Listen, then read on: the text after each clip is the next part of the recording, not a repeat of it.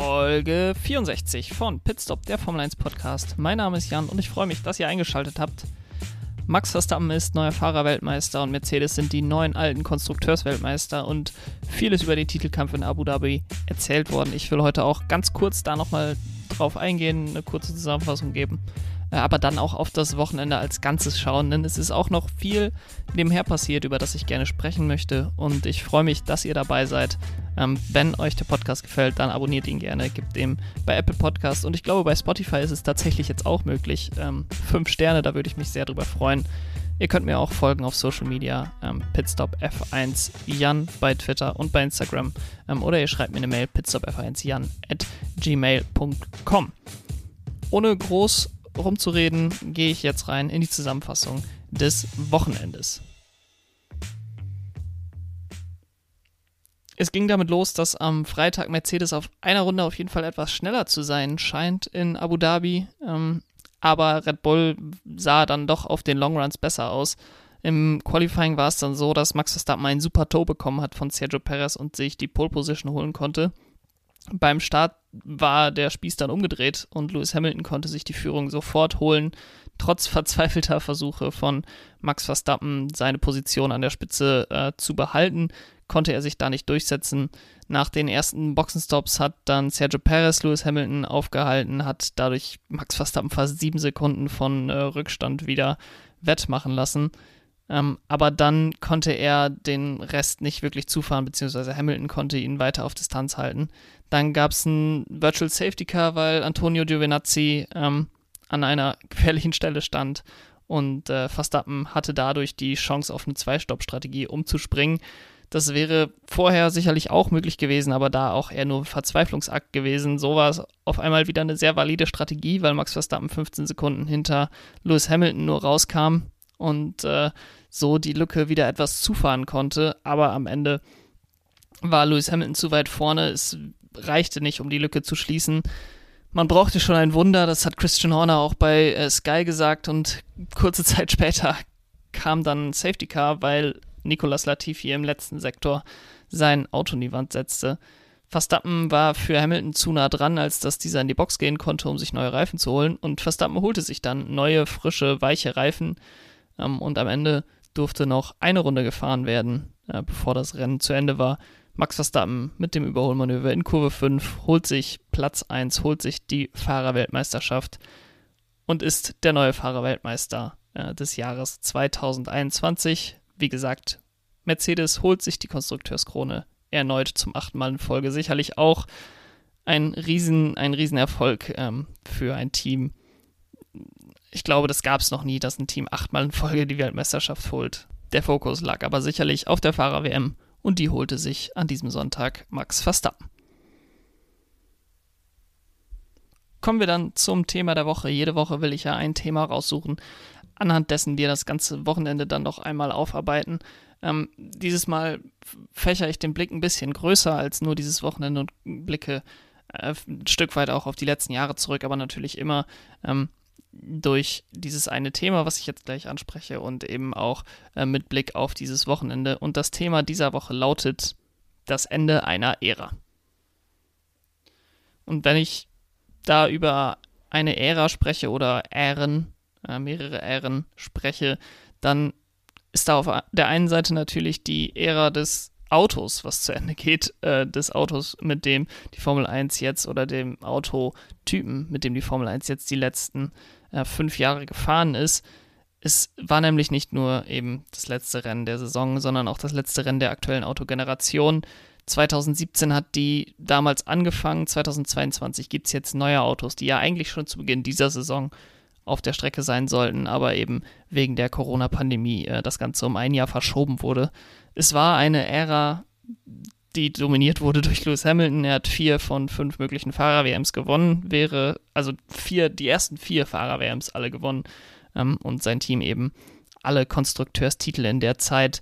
Die Ära die Autogeneration hatte irgendwie so drei Phasen. Es ging 2017, 2018 los, als es zunächst mal so schien, als wäre Ferrari wirklich ein ernstzunehmender Konkurrent. Sie haben es sich dann auch immer wieder selbst verbaut, Ferrari. Ähm, 2018 muss man aber auch sagen, Mercedes in der zweiten Saisonhälfte unfassbar stark, ähm, sehr, sehr starke Leistung gebracht und Ferrari dann auch keine Chance gelassen. Sicherlich hat man bei Ferrari auch Fehler gemacht, aber selbst äh, ohne diese Fehler hätte der Weltmeister am Ende des Tages, glaube ich, immer Lewis Hamilton gehießen und in der Konstrukteurswärme immer Mercedes. 2019 ging dann so eine Phase los, die sich auch 2020 durchzog, in der Mercedes eigentlich konkurrenzlos war.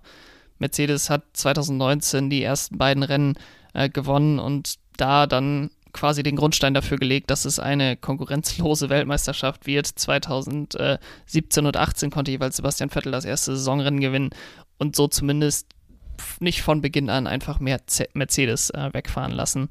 Das war 2019 anders, ähm, das war 2020 ein Stück weit auch anders. Und da Mercedes so dominant war in den beiden Jahren und man 2021 eigentlich nicht geplant hatte, mit diesen Autos weiterzufahren, mit dieser Autogeneration weiterzufahren ähm, und deswegen nur sehr, sehr geringe Veränderungen an dem technischen Reglement vornahm für 2021, hatte man gedacht, okay, Mercedes wird jetzt die Saison 2021 zu Ende fahren äh, mit dieser Autogeneration und das ganze Feld dominieren, ähm, den achten Konstrukteurstitel holen, Lewis Hamilton wird den achten Fahrertitel holen und am Ende des Tages ähm, gehen wir dann in die Saison 2022 mit der Hoffnung, dass die Spannung zurückkehrt in die Formel 1. Und das kam dann wirklich ganz anders, als wir das alle erwartet hatten, denke ich. Ähm, und Red Bull war plötzlich ein ernstzunehmender Gegner für Mercedes. Und nicht nur das, sie waren das beste Team, beziehungsweise hatten das beste Auto über lange Strecken, konnten sich von der Kon Konstanz her und sicherlich auch, weil sie an der einen oder anderen Stelle Pech hatten, am Ende nicht in der Konstrukteurs-WM durchsetzen, aber in der Fahrer-WM konnten sie sich durchsetzen und stellen so den ersten Fahrer-Weltmeister äh, seit 2013, der nicht von Mercedes kommt. Und so finde ich es eigentlich auch ganz passend, dass diese Autogeneration mit einem Mercedes-Titel eben nicht endet, nicht mit einem Mercedes-Fahrertitel endet, sondern Max Verstappens Sieg so ein bisschen den Schlussstrich zieht äh, unter diese Ära, unter diese Autogeneration ähm, und den perfekten Lauf, den Mercedes eben seit Einführung der Turbo-Hybrid-Motoren hat. 14 WM-Titel, der ersten 14 WM-Titel haben sie geholt, sowohl Fahrer als auch Konstrukteursweltmeisterschaft. Und wir jetzt nicht in 2022 reingehen und denken, okay, wir haben jetzt neue technische Regeln, wir haben ähm, neue Autos, eine neue Autogeneration, aber am Ende wissen wir doch alle, Mercedes, die bauen nun mal die besten Autos, die haben den besten Motor und deswegen werden die am Ende auch wieder vorne stehen. Wir haben gesehen, auch unter dem alten Reglement, äh, Red Bull konnte Mercedes schlagen und dementsprechend freue ich mich da sehr drauf zu sehen, welches Team da am Ende vorne steht. Sicherlich Red Bull, sicherlich Mercedes äh, sind die Favoriten darauf, aber ich denke auch bei Ferrari ist man sehr optimistisch. Bei Alpine scheint man sehr optimistisch zu sein, wenn man äh, insbesondere Fernando Alonso hört. Äh, Aston Martin hat hoffentlich die Zeit, die sie jetzt nicht in das 2021er Auto gesteckt haben, wirklich in das 2022er Auto gesteckt und alles, was dort aufgebaut wird, ähm, ist sicherlich auch etwas, womit dann zu rechnen sein darf im Jahr 2022. Ähm, und Williams waren auf einem guten Weg jetzt die letzten Jahre. Ich denke, Alpha Tauri wird von dem ganzen Red Bull äh, Lerneffekt ohnehin pro profitieren. Man hat mit Pierre Gasly und Yuki Tsunoda sicherlich sehr gute Fahrer. Ähm, Alfa Romeo wird nächstes Jahr sicherlich interessant mit zwei neuen Fahrern. Ähm, und so freue ich mich sehr, sehr darauf. Äh, kann die nächste Saison kaum abwarten, ähm, wenn wir endlich mal den ersten wirklichen Geschmack der 2022er Saison bekommen, Ende Februar in Barcelona und wir ungefähr wissen, wie die Teams sich einordnen werden. Rückblickend auf die aktuelle Autogeneration nochmal, es wurde damals ja beworben damit, dass das erste Mal die Regularien so verändert wurden, dass die Autos schneller gemacht wurden, anstatt langsamer gemacht wurden. Es waren aus meiner Sicht sehr schöne Autos, die äh, breiten Heckflügel, ähm, haben die Autos aus meiner Sicht deutlich schöner aussehen lassen als die Generation von 2009 bis 2016. Auch trotz und mit dem eingeführten Halo 2018 aus meiner Sicht ähm, mit die schönsten Formel 1 Autos seit, ja, wahrscheinlich seit 2004, 5, 6. Ähm, die Autogeneration, die wir jetzt hatten. Sie hatten ein unfassbar hohes Grip-Level. Wir haben Rekordzeiten auf allen Strecken purzeln sehen in den letzten Jahren. Aber das Ganze hatte dann auch äh, eine andere Seite der Medaille. Und zwar haben wir eben kaum gutes Racing gesehen. Klar, die Saison war unfassbar spannend und wir haben dieses Jahr auch wirklich deutlich besseres Racing nochmal gesehen als in den letzten Jahren. Ich denke auch, weil, weil einfach die Dichte, der, die Leistungsdichte einfach nochmal gestiegen ist, dass die Autos näher beieinander waren. Alleine dadurch ist schon besseres Racing entstanden. Aber die Autos haben es eigentlich in der Theorie nicht besonders gut zugelassen. Die verwirbelte Luft hinter den Autos äh, hat enges Hintereinanderfahren eigentlich nie ermöglicht. Und das Ganze soll jetzt eben 2020 2022 anders werden. Ähm, die Autos sollen etwas langsamer gemacht werden, aber dafür soll es möglich sein zu folgen, auch in schnellen Kurven. Der Trend, den wir jetzt die letzten beiden Jahre aus meiner Sicht gesehen haben, dass wir zu so flüssigeren Strängen wieder übergehen. Ähm, letztes Jahr Mugello, Nürburgring, äh, Portimao, die dann auch jetzt ähm, einen festeren Platz im Kalender bekommen haben. Imola, ähm, dann Saudi-Arabien ist sicherlich auch kein typischer Stadtkurs die Veränderungen in Abu Dhabi, das ist alles gemacht, ähm, nicht mit dem Hintergedanken, okay, wir brauchen eine lange Geraden und einen harten Bremspunkt. Das waren sicherlich Dinge, die mit den 2011er Regeln, dass es plötzlich dann DRS gab, ähm, die damit gekommen sind, dass man denkt, okay, wir brauchen harte Bremspunkte, wir brauchen lange Geraden, wir brauchen nicht irgendwie Rundungen oder S's oder so, ähm, sondern wir brauchen Überholmöglichkeiten und die, die kreieren wir so ein bisschen künstlich. Aber ich denke, und da wird die 2020er Saison auch ihren langanhaltenden Effekt haben. Ich denke, dass dieses letzte Jahr gezeigt hat, dass man eben auch auf Strecken wie Imola, auf Strecken wie Portimao, wie Mugello, äh, am Nürburgring mehr oder weniger auch einfach auch gutes Racing bekommen kann. Und wenn man so fließende Kurven hat, dass das auch bedeutet, dass Autos nebeneinander in den Kurven fahren können und dort dann eben auch sich der bessere Fahrer durchsetzt. Ähm, ich denke, das ist ganz wichtig gewesen, auch in diesem Jahr für die Formel 1 und das wird sich in den nächsten Jahren natürlich noch verstärken, wenn die Autos das dann in der Theorie auf jeden Fall noch besser zulassen sollten. Ich habe es gerade schon mal kurz angesprochen, die neuen Regularien bedeuten natürlich auch, dass in der Theorie das Feld komplett durchgemischt wird. Es ist allerdings anders als 2014, denn damals konnte sich Mercedes mit einem neuen Motor, einem besseren Motor als allen anderen Teams einfach einen so nachhaltigen Vorsprung verschaffen, den sie eigentlich immer noch haben. Es wird immer noch gesagt, ja, Mercedes, die haben den besten Motor. Ähm, das Feld ist da sicherlich enger zusammengerückt, aber man hat es gerade gesehen, als Lewis Hamilton dann zum Ende des Jahres nochmal einen neuen Motor genommen hat. Brasilien, ich denke, äh, das ist bei allen noch sehr gut in Erinnerung, was der Motor von Mercedes da einfach nochmal für einen Unterschied macht. Das ist jetzt anders bei den 2022er Regularien. Ähm, die technischen Innovationen können da recht schnell wieder aufgeholt werden, wobei dort durchaus durch die äh, eingeschränkten Windkanalzeiten und die Budgetobergrenze, die ja letztes Jahr eingeführt wurde, ähm, die Arbeit, die Aufholarbeit ähm, da länger dauern wird und Teams, die sich jetzt irgendwo, die irgendwo ein Schlupfloch beispielsweise in den Regeln gefunden haben oder irgendeine Innovation haben, ähm, die ihr Auto deutlich besser macht, ähm, dass da dann deutlich länger was von haben, ähm, wenn auch nicht ganz so lange, wie jetzt Mercedes beispielsweise mit dem Motor. Und ich glaube auch, dass die nächste Autogeneration sehr entscheidend für die Formel 1 sein wird. Wir haben jetzt in den letzten Jahren ein riesiges Wachstum eben durch Netflix, durch die neue Vermarktung von Liberty Media in den USA. Ein sehr großes Wachstum gesehen, riesige Aufmerksamkeit bei jungen Menschen, riesige Aufmerksamkeit, großes Wachstum in den USA. Und wenn die nächsten Saison jetzt nicht gut werden, die nächsten Saisons langweilig werden, die Autos nicht vernünftig äh, so funktionieren, wie man sich das vorgestellt hat und das Racing noch langweiliger wird von Rennen zu Rennen, dann kann da eine riesige Chance vertan werden, ähm, dieses, diese Aufbruchsstimmung, diese Wachstumsstimmung ähm, da einfach verpuffen zu lassen. Ich bin gespannt, äh, wie das ausgehen wird für die Formel 1, bin aber da doch sehr zuversichtlich, dass dieser Wachstumsmarkt weiter ausgebaut werden kann und äh, die Formel 1 da langfristig in guten Händen ist. Neben der in Anführungsstrichen Auto-Ära ist letztes Wochenende auch eine Fahrer-Ära in Anführungsstrichen zu Ende gegangen. Äh, mehrere Fahrer haben entweder ihr letztes Formel 1-Rennen oder ihr letztes Formel 1-Rennen bei ihrem aktuellen Team gefahren. Und äh, da gehe ich einfach mal die verschiedenen ähm, Fahrer und die verschiedenen Teams eben durch. Und das geht für mich los bei Valtteri Bottas, bei Mercedes, Lewis Hamilton hat es erst vor wenigen Wochen und Tagen noch gesagt, er sei der beste Teamkollege, den er sich vorstellen könnte. Ich glaube, Valtteri Bottas war nie 100% zufrieden mit dieser Rolle. Ähm, aber irgendwann hat er sie akzeptiert und die war auch klar, dass er auf lange Sicht Lewis Hamilton einfach nicht schlagen kann. Ich glaube, da ist er anders gewesen als Nico Rosberg in seinen Jahren mit Lewis Hamilton. Und er hat dann seine Rolle wirklich sehr, sehr gut erfüllt. Das muss man einfach auch so sagen.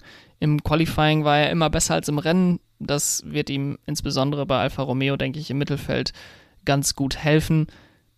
Es ist sicherlich eine gemischte Zeit, die er bei Mercedes hatte. Klar, 10 Siege, 20 Pole Positions ähm, und 100% erreichte dritte Qualifying Sessions. Das ist äh, absoluter Rekord. 101 Rennen in Folge hat er sich für Q3 qualifiziert. Das ist sicherlich etwas, worauf er sehr stolz sein kann. Das ist etwas, ähm, was er sicherlich nicht erreicht hätte, wäre er nicht bei Mercedes gewesen. Da muss man auch so ehrlich sein.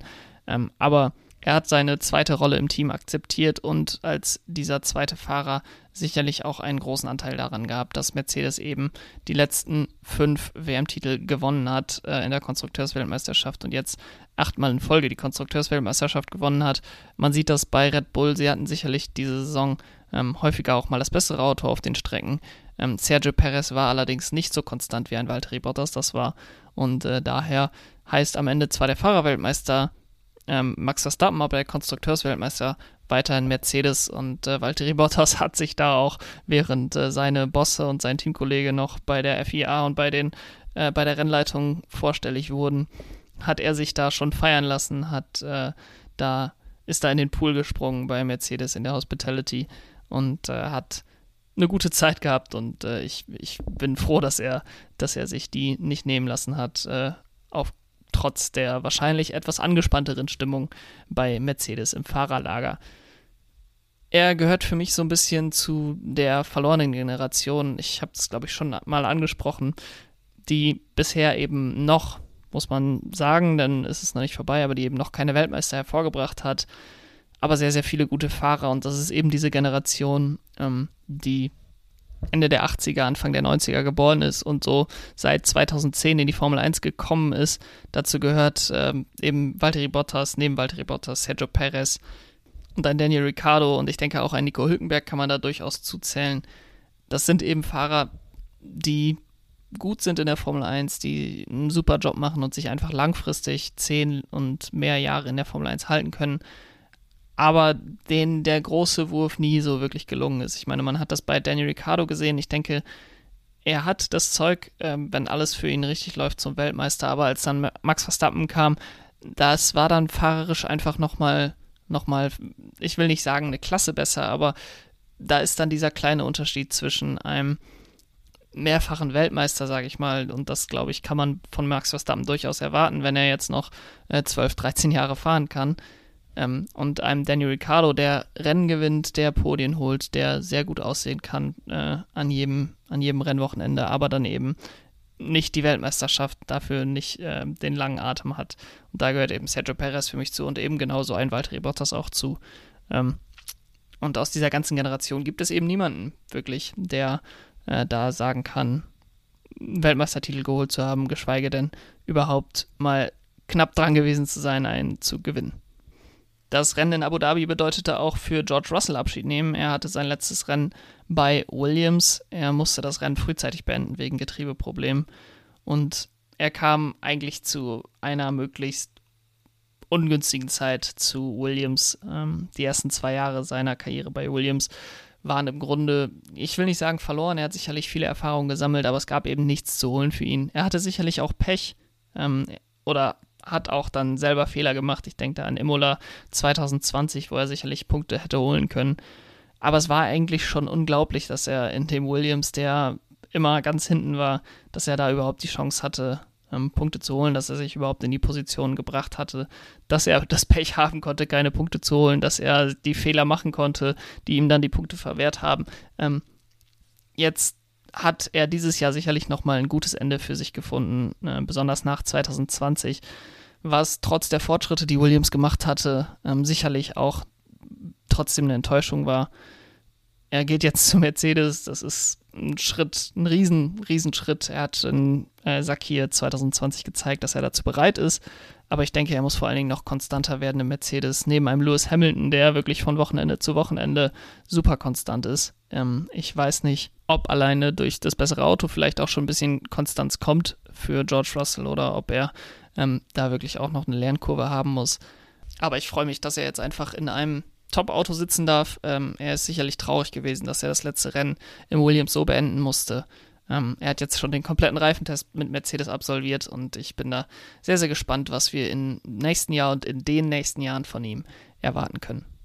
Neben den beiden Fahrern, die das Team gewechselt haben, gibt es auch noch zwei Fahrer, die wir 2022 mal mindestens nicht in der Formel 1 sehen werden. Ähm, und da fange ich an mit Antonio Giovinazzi, der seinen Abschied bei Alfa Romeo hatte. Er war immer sehr, sehr unter dem Radar aus meiner Sicht. Äh, bei weitem nicht so talentiert wie ein Verstappen oder Russell oder Norris oder Leclerc, die alle zu einer ähnlichen Zeit in die Formel 1 gekommen sind. Und er war auch recht alt, als er in die Formel 1 gekommen sind, ein alter Rookie.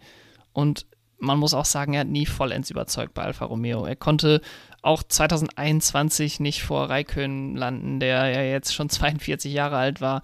Es war sicherlich ein Schritt nach vorne. Er hat mich auch immer mal wieder positiv überrascht diese Saison aber das kommt dann auch meistens daher, dass ich einfach nicht so hohe Erwartungen an ihn hatte.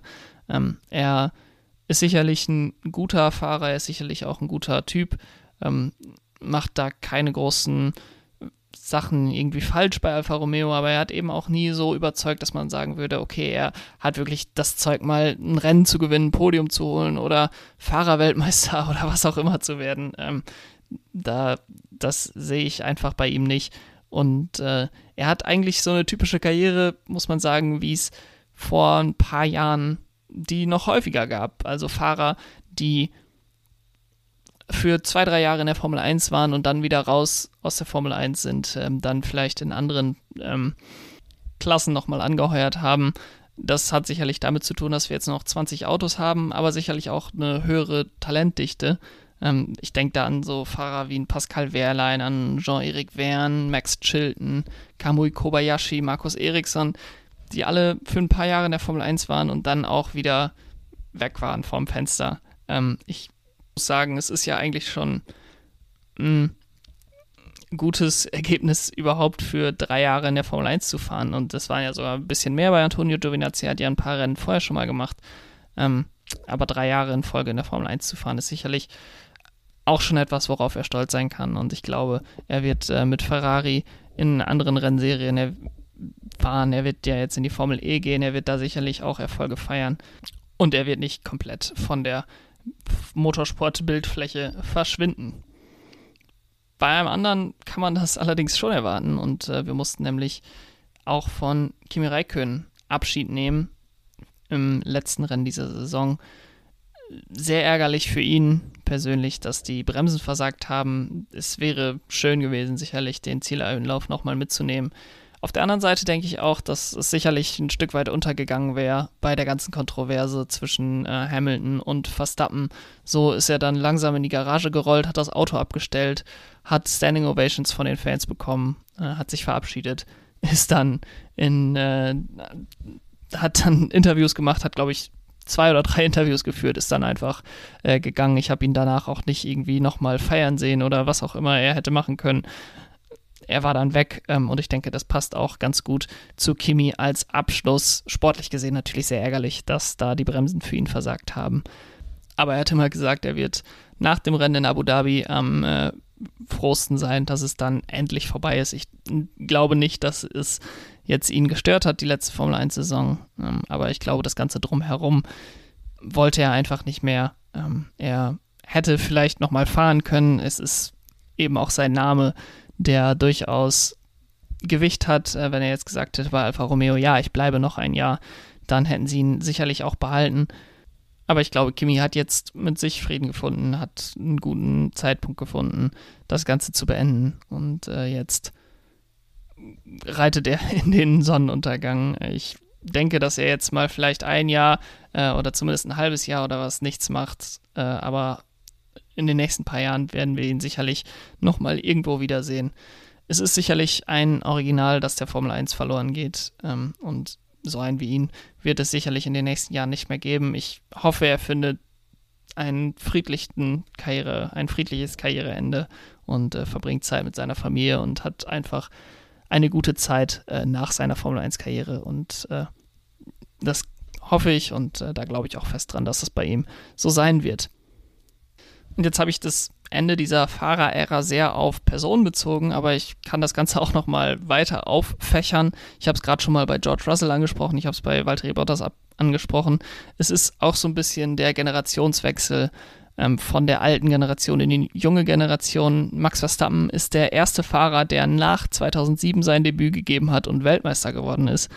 Das äh, muss man sich mal auf der Zunge zergehen lassen. Lewis Hamilton über die letzten vier Jahre, beziehungsweise äh, sechs der letzten äh, sieben Jahre hat er die Weltmeisterschaft gewonnen, hat 2007 angefangen, Sebastian Vettel hat 2007 angefangen, Nico Rosberg 2006 und davor Jens Button 2000, ähm, Lewis Hamilton 2007, äh, Kimi Räikkönen 2001, Fernando Alonso 2001 und Michael Schumacher. Da sind wir dann schon in den 90ern. Und jetzt übernimmt eigentlich direkt schon die übernächste Fahrergeneration, ähm, wozu ich eben einen Charles Leclerc auch zählen würde, einen Landon Norris, einen George Russell und eben Max Verstappen. Und die fühlt sich deutlich stärker an als die, die vor zehn Jahren, beziehungsweise eben in den zehn Jahren vor dieser Fahrergeneration ihre Debüts gegeben hat, eben zwischen 2007 und äh, 2015, 16, 17 da ähm, um die Ecke rum. Wir werden aus meiner Sicht fast sicher mehrere Weltmeister aus dieser Generation kriegen. Äh, Max Verstappen hat jetzt den ersten Titel äh, geholt von dieser Fahrergeneration. George Russell wird jetzt zu Mercedes gehen. Den halte ich für sehr talentiert. Ein Lando Norris bei McLaren, die können sich sicherlich nochmal besser aufstellen. Und Ferrari, die scheinen für äh, die nächsten Jahre auch wieder besser dazustehen, als sie das noch im letzten Jahr standen. Und vielleicht haben wir dann wieder so eine Phase wie 2006, 7, 8, 9, 10, als wir fünf verschiedene Fahrer in fünf verschiedenen Jahren hatten, die die Weltmeisterschaft gewonnen haben. Ich bin da sehr gespannt, äh, wer sich am Ende durchsetzen wird und auch ob die Generation Vettel, Hamilton, Alonso da jetzt in den nächsten Jahren nochmal was gegenzusetzen hat. Ähm, oder ob vielleicht auch aus dieser, in Anführungsstrichen, Zwischengeneration noch jemand was holen könnte. Danny Ricciardo oder Sergio Perez sind da sicherlich die beiden, die da am ehesten was holen könnten. Und kommen wir nun zum Fahrer des Wochenendes. Jedes Wochenende oder nach jedem Rennen küre ich den Fahrer, der das Wochenende so geprägt hat wie kein anderer Fahrer. Ähm, und an diesem Wochenende fällt es wieder recht wenig schwer, den Fahrer des Wochenendes zu küren, denn sein Name lautet Max Verstappen. Er ist der erste Niederländer, der die Formel 1 Weltmeisterschaft gewinnt. Alle Kontroversen beiseite. Er hat es dieses Jahr, glaube ich, einfach verdient, die Weltmeisterschaft zu gewinnen. Ähm, ich hätte es sehr, sehr spannend gefunden, wie seine Reaktion gewesen wäre, wenn das Szenario umgekehrt gewesen wäre, wenn er in der letzten Runde die Weltmeisterschaft an Lewis Hamilton verloren hätte. Ich bin auch gespannt, ob er durch den Titel ruhiger werden kann, ähm, weniger aggressiv wird vielleicht als, als in dieser Saison. Es, ich habe mir noch mal so ein paar Clips angeguckt von dieser Saison und es war wirklich schon oft grenzwertig und ähm, ich frage mich, ob die FIA da irgendwie irgendwie auch was unternehmen wird, dass äh, Fahrer weniger aggressiv sein darf. Ich frage mich auch, ob das vielleicht von der FIA und auch eben vom Formel 1 Management so gewollt ist, dass das Spektakel auf der Strecke jetzt größer wird. Ich denke nicht, dass es Max Verstappen gut tun würde, wenn er seinen Fahrstil anpassen würde. Ich könnte mir dennoch vorstellen, dass man vielleicht mal eine andere Vorgehensweise probieren möchte. Nichtsdestotrotz, er ist jetzt auf der Spitze der Welt, äh, was die Formel 1 betrifft, was den Motorsport eigentlich als Ganzes betrifft. Ähm, und somit ist der Fahrer des Wochenendes natürlich niemand anderes als Max Verstappen.